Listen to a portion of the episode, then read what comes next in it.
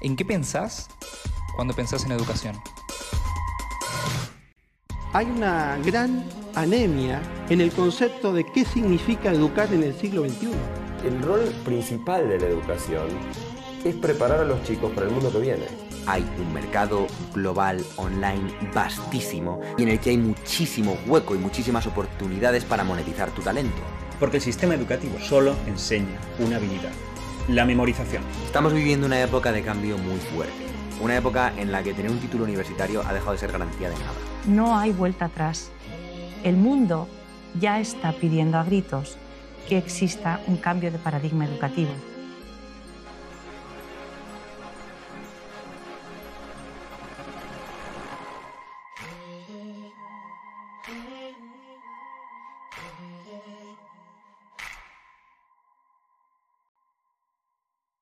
Suelo decir que lo que es educación se equipara con lo que es salud y justicia en cualquier ser humano, ¿no? O sea, son, son derechos, no son, no son ítems, no son solo bienes, ¿no? Entonces, cuando es algo tan importante para, para cualquiera de nosotros, se vuelve un, un espacio donde a veces uno tiene más miedos de probar cosas nuevas o de cambiar. Este fragmento es un buen adelanto de quién es Nacho y cómo piensa, y resume de alguna forma la charla que les voy a compartir en este primer capítulo. El espíritu de este podcast es compartir con ustedes las conversaciones que estamos teniendo con referentes del mundo educativo en Latinoamérica. Mi nombre es Francisco y soy parte del equipo de Edutive. Somos una startup que desarrolla tecnología para instituciones educativas. Y nuestra misión es acercar a las personas educación de calidad para que puedan potenciar sus oportunidades. En este podcast buscamos entender un poco dónde estamos parados como sector educativo aprender sobre el pasado, presente y futuro de la educación y entender hacia dónde vamos. Dicho eso, volvamos a Nacho. Nacho es el fundador de Acámica, una academia de tecnología líder en la América Latina que recibió 4 millones de dólares de inversión, impactó a más de 250.000 estudiantes en su formato online y tiene más de 150 empleados. Por su parte, Nacho es miembro de Global Shaper, la comunidad del Foro Económico Mundial, es fan de los deportes, papá de Eloisa y por supuesto un apasionado de la educación.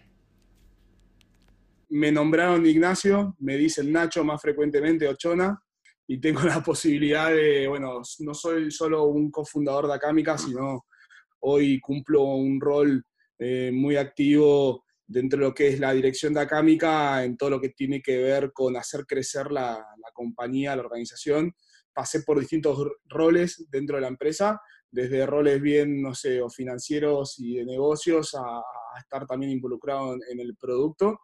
Así que me dio la posibilidad de, ir viendo todo el, crecimiento de la compañía de distintas ópticas y así seguir ayudándola a el, proceso en el que está eh, hoy, ¿no? O sea, y que es Acámica hoy. Eh, Acámica es una academia tecnológica. ¿okay? Este, nuestro objetivo, nuestra misión es acompañar a las personas en su transformación digital Obviamente el mundo está atravesando eh, una velocidad de cambios este, vinculados a la tecnología que nos están planteando un montón de desafíos como individuos, como sociedades, y Acámica tiene el propósito de aportar allí, hoy haciendo, eh, proponiendo experiencias formativas, digamos, entre 6 y 7 meses, eh, y que después de última, bueno, una persona pueda seguir creciendo en esas experiencias, y siempre con el objetivo de que esas personas se puedan emplear en, este, en estos tipos de, de, trabajos digitales, que es donde están las oportunidades hoy, ¿no? Siendo parte de una ola de nuevas instituciones educativas que están surgiendo, como escuelas de negocios, coding schools, plataformas educativas online, experiencias educativas no tradicionales y un largo etcétera, ¿qué es lo que hace única a Acámica? ¿Qué nos diferencia de otras academias u universidades? Eh, solemos contar que son dos cosas, ¿no? Por un lado, es lo que entendemos nosotros de lo que es una experiencia eh, educativa que nosotros queremos brindar, ¿no? Este, entendemos que tiene que ser eh, sumamente humana en todos sus aspectos, no solo desde el contenido educativo, sino desde hasta cómo uno se acerca a, esa, a nuestra academia y, y se da de alta y aplica y demás. Y luego que tiene que tener un, o sea, tiene que estar sustentada en tecnología siempre. Este, la innovación no solo por el hecho de que es necesaria por, por, una cuestión de interés personales de todos los que trabajamos ahí, sino por una cuestión de necesidad, para crear mejores experiencias, para hacer este, negocios más sustentables y, y redituables. Entonces, este, ahí conecto con la segunda diferencia.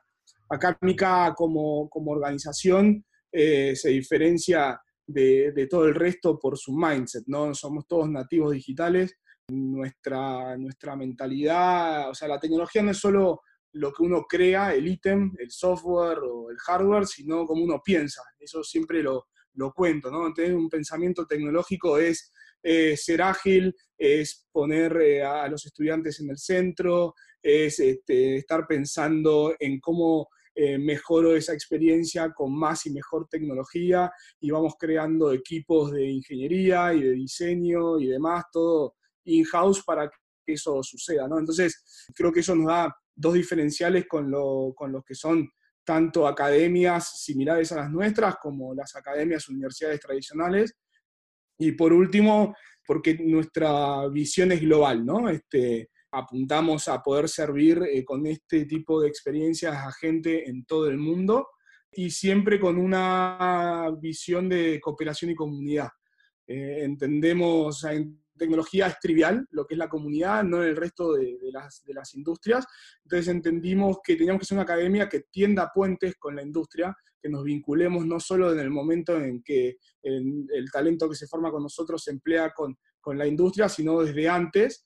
Eh, para poder eh, eh, cooperar y construir.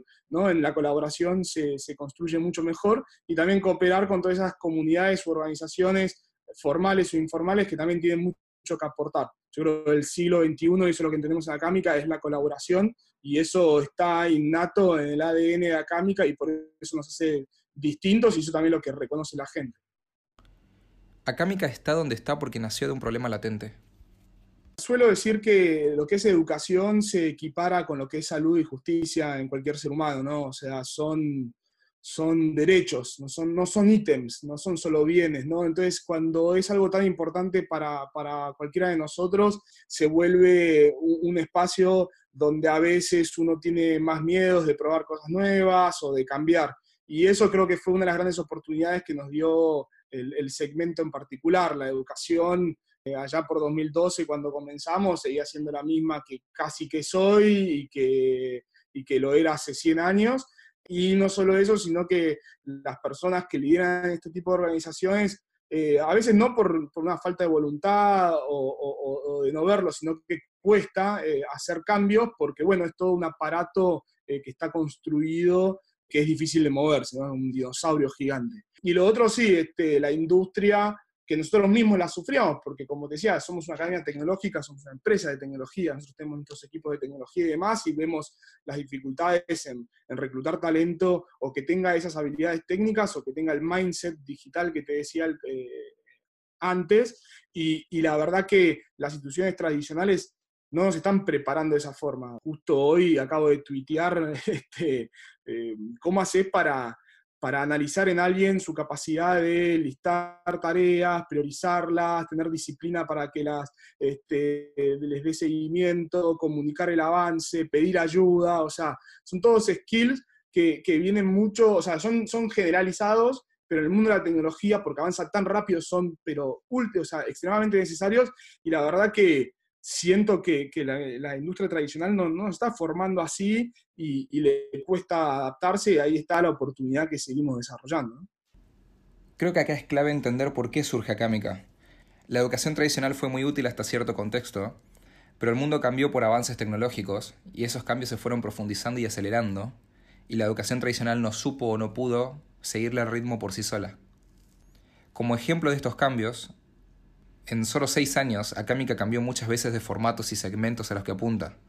Le pregunté a Nacho sobre este tema y esto fue lo que me respondió.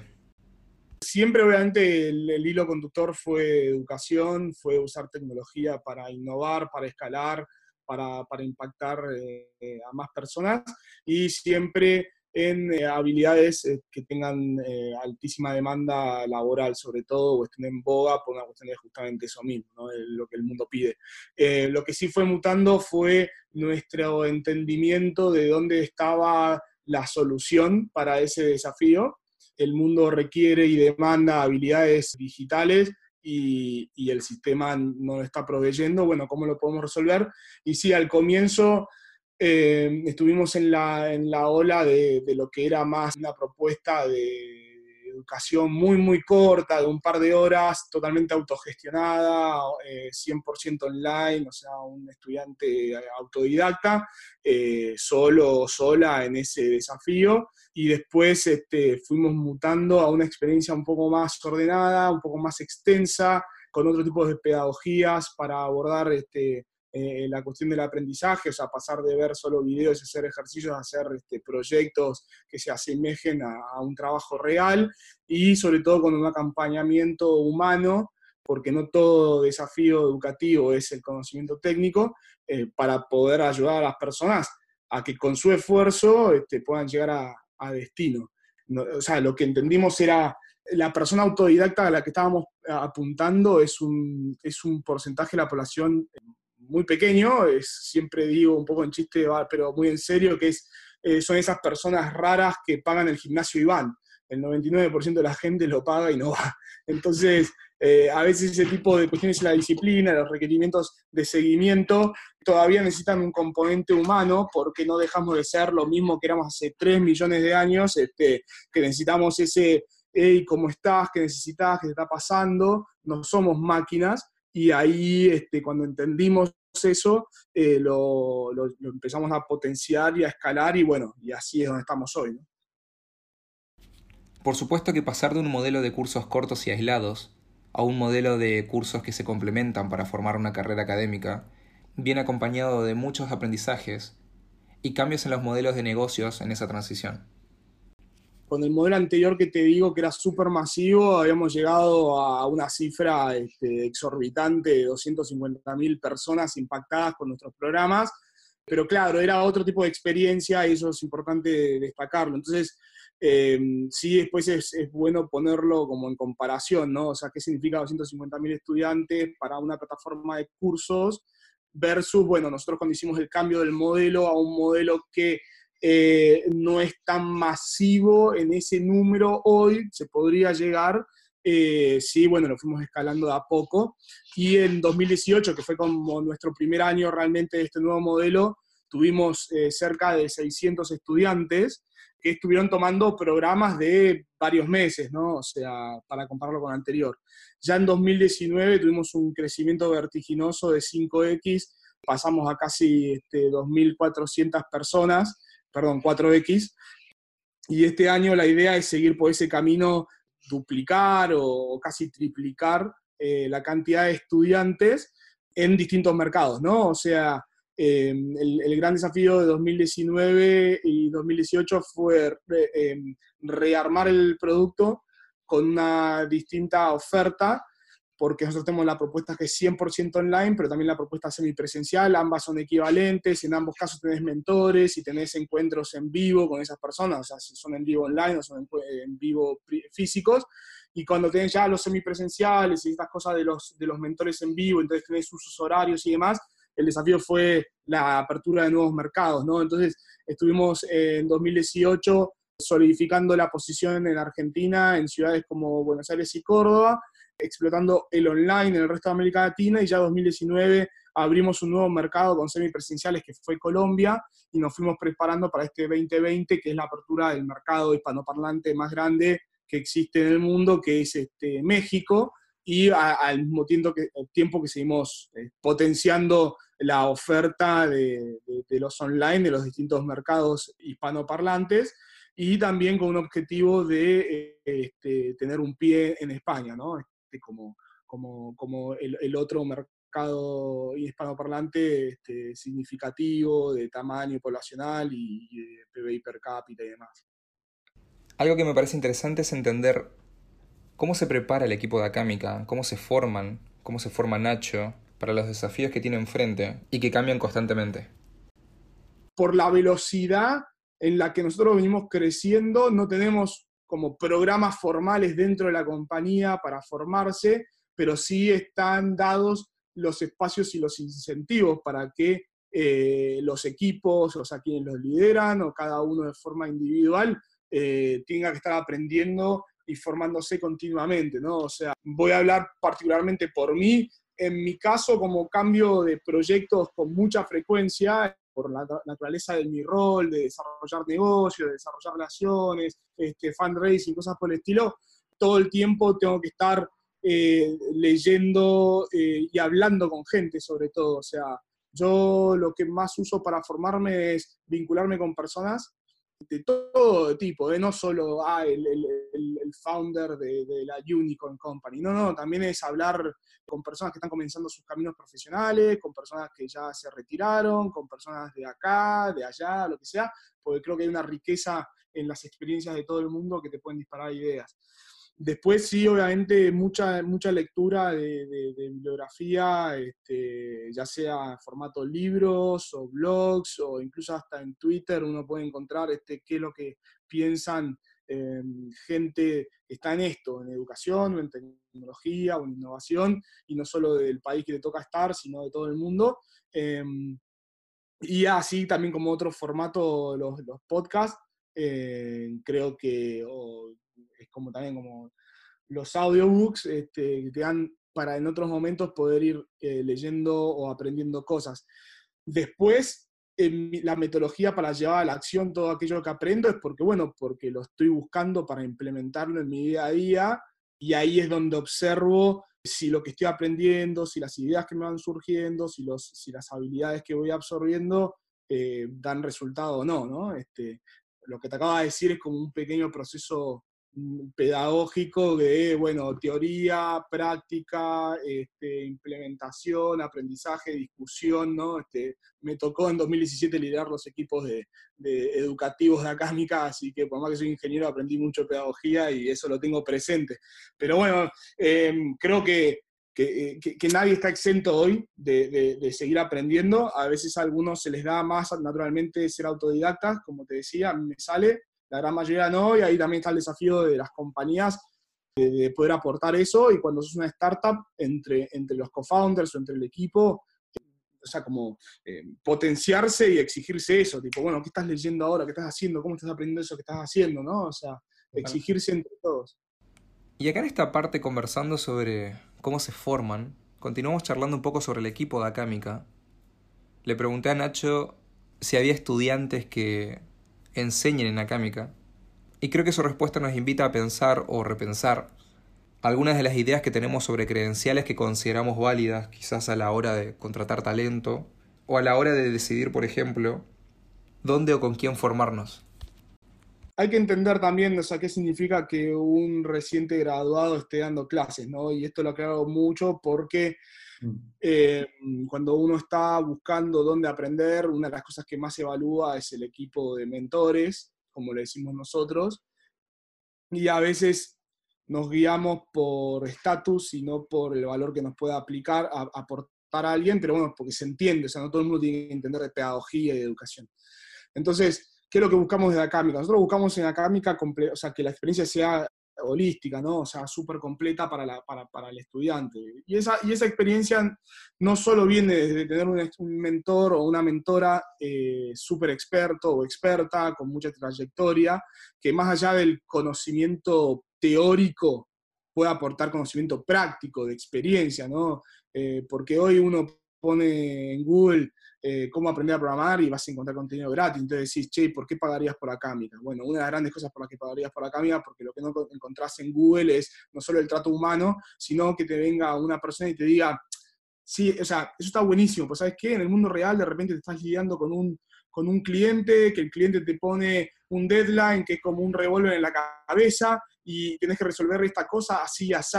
Entonces, está buenísimo la teoría y el video, pero necesitas esa experiencia práctica y encima aprender de lo que pasa en, no sé, en Latvia, de lo que pasa en Colombia. O sea, son realidades totalmente distintas. Eh, y, por más que el mundo es globalizado, esas diferencias culturales siguen sucediendo. Recién hablábamos de México, este, todos vimos el chavo, pero después la forma de hacer las cosas son distintas entre Colombia, Argentina y México.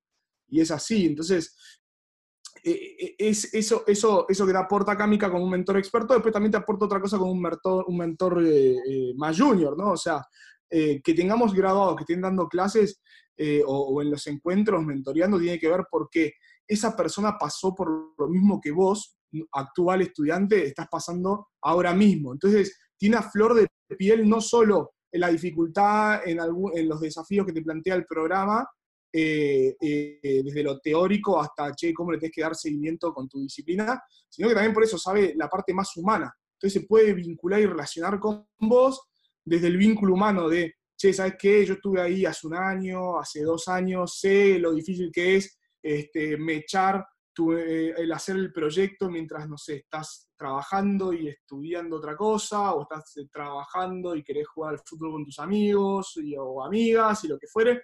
Entonces, ese acompañamiento humano tiene un valor eh, que trasciende el de solo ver el video.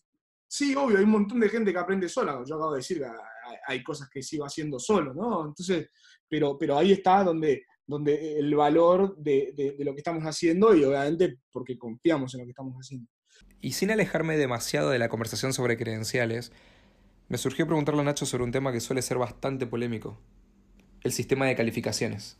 Voy a aclarar de nuevo, no soy experto en educación, o sea, tengo un recorrido hecho en educación desde mi rol, desde mi óptica y desde, mi organización, o sea, hago como ese, ese paréntesis. Ahora bien, voy construyendo posturas que igual les doy flexibilidad para, para a medida que voy aprendiendo, este, poder este, o modificarlas o potenciarlas o, hasta ir en contra de lo que pienso hoy, este, mañana. Eh, en términos de lo que es la calificación, a ver, un poco desde acá, Mica, en algún momento entendimos que, que el objetivo de nuestros estudiantes es la empleabilidad. Y no es la empleabilidad a toda costa porque no es, ah, ingresé a un laburo, a un trabajo y ya estoy listo, sino que esto que seguir creciendo, demostrando y queremos que justamente eh, lo mejor que pueda hablar de nuestra marca es graduados satisfechos, exitosos. O sea, no, no ninguna campaña de branding que yo pueda hacer y eso el siglo XXI ya lo ha demostrado o sea, con mucho énfasis. Eh, entonces, como entendimos que el objetivo era que aprendan, más que, que aprueben un examen, cambiamos nuestra metodología a, mira, vos vas a estar aprendiendo trabajando, le decimos, ya ni siquiera es aprendiendo haciendo, sino aprendiendo trabajando, o sea, te, metemos en un, en un submundo, obviamente controlado, es un laboratorio, una experiencia educativa, pero donde todo está relacionado a que sientas como que estás trabajando para un cliente y lo tenés que hacer bien el producto si el cliente te lo pide, ¿entendés? Y si a la primera de cambio no lo hiciste bien, bueno, eh, seguir intentando hasta que, te, hasta que te salga, porque es básicamente seguir intentando hasta que aprendas. Entonces, en Acámica nos, nos valemos de los proyectos y en el que eh, lo apruebes. Y aprobarlo es, tenés una persona, un, ser humano que te lo evalúa, porque eso también es otra cosa. Obviamente hay, hay formas automáticas de evaluar, no sé, un código de, software, pero hay mucho que, el, que, que, que los tests y que, que, los robotitos que evalúan no pueden ver, que son buenas prácticas y demás. Entonces, nuestros evaluadores o evaluadoras técnicas este, lo que hacen es te dar una devolución, un feedback, diciéndote qué hiciste bien y qué lo podrías haber hecho aún mejor, qué hiciste mal y qué tendrías que corregir eh, y demás, y hasta que lo apruebes, vos podés seguir intentando. Esa es nuestra, nuestra intención. Obviamente después trabajamos mucho con la parte más de motivación, compromiso, disciplina y demás, porque, bueno, no, no, solo aprendes a, programar, sino que que aprender las habilidades humanas del trabajo, ¿no? Entonces tampoco bueno, nada, entregalo dentro de 10 años, no, tenés deadlines, tenés, o sea, porque no, así funciona el mundo real. Entonces, esa es un poco nuestra postura hoy respecto a los exámenes. Los exámenes creo que sirven para clasificar gente y, y, por el estilo, y la verdad que no me dicen más nada a mí que, que esa persona supo estudiar y, y aprobar el examen, no, no me dice si sabe del, tema. Pero bueno, no, soy experto y esa es la postura acámica hoy. Eh, habrá que ver qué sucede. Llevando la conversación hacia otro lugar, le pregunté a Nacho si estaban trabajando con el sector público o si tenían planes de hacerlo. Porque pareciera, pareciera que el mundo privado y el público, sobre todo en el mundo de la educación, transitan ritmos y procesos muy distintos lo que, lo que a veces pasamos por alto respecto al segmento público es que tiene eh, muchas reglas que no son definitivamente las mismas que en el sector privado eh, o hasta en el tercer sector, que tiene eh, un, un, espectro de público al que le tiene que servir que es extremadamente amplio y variado, o sea, tiene toda la diversidad que puede tener una ciudad, un municipio, una región, una provincia o un país, y eso lo hace eh, muchos grados más complejo.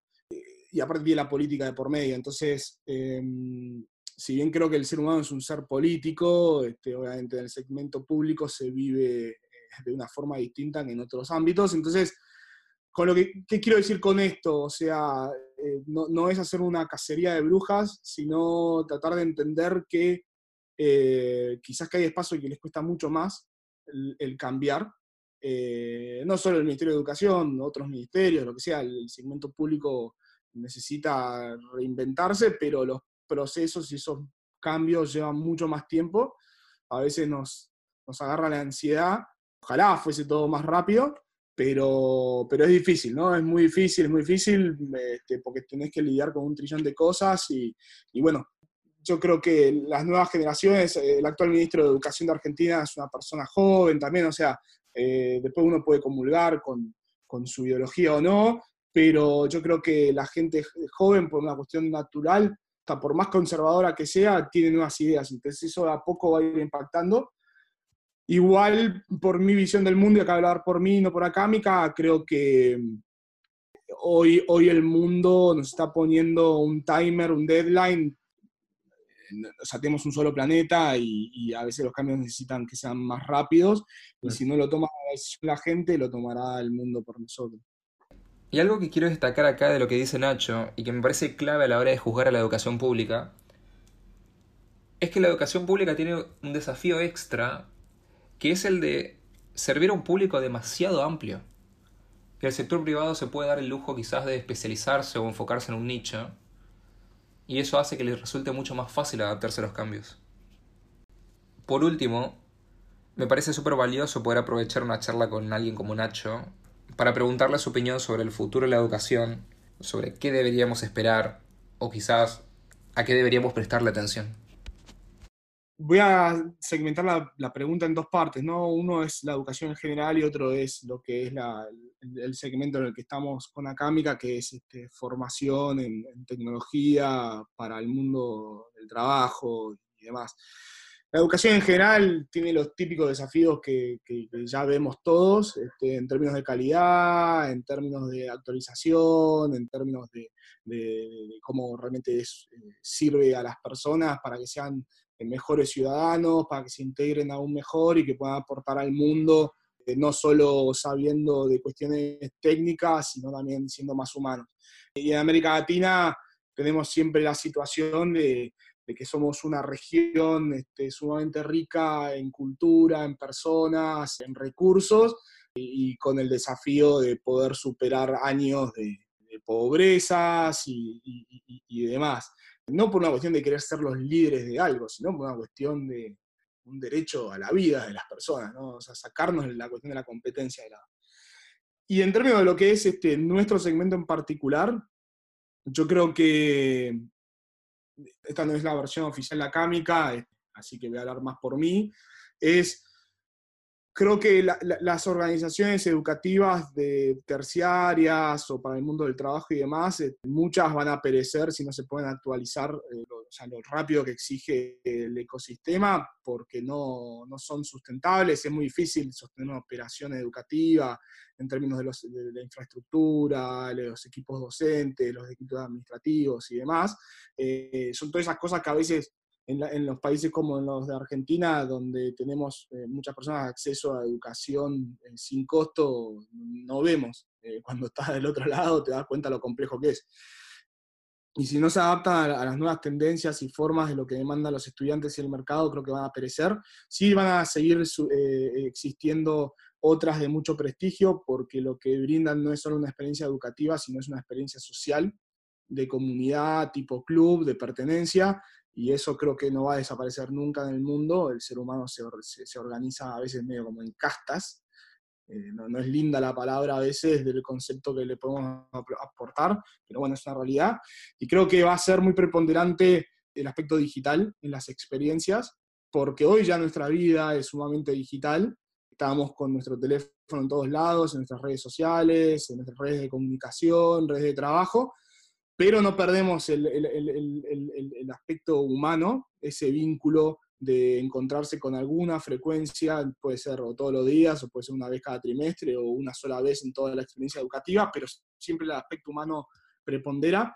Así que creo que va a proliferar más esa vinculación digital físico, y ahí es un gran desafío para mentores, para estudiantes, para, mm, no sé, padres de hijos o hijas o gente que te asesora o te orienta, porque el mundo va para ese lado y, para allá estamos yendo. Y, por último, que no tan procesos en batch, esto ya lo vengo viendo hace mucho tiempo, le lleva más tiempo la educación, pero, pero cada vez es más marcado, es quizás, bueno, hago seis meses, laburo, trabajo y regreso, hago tres meses más y, voy así construyendo ese camino eh, que puede ser con una sola organización, con académica o que lo vayas haciendo con distintas.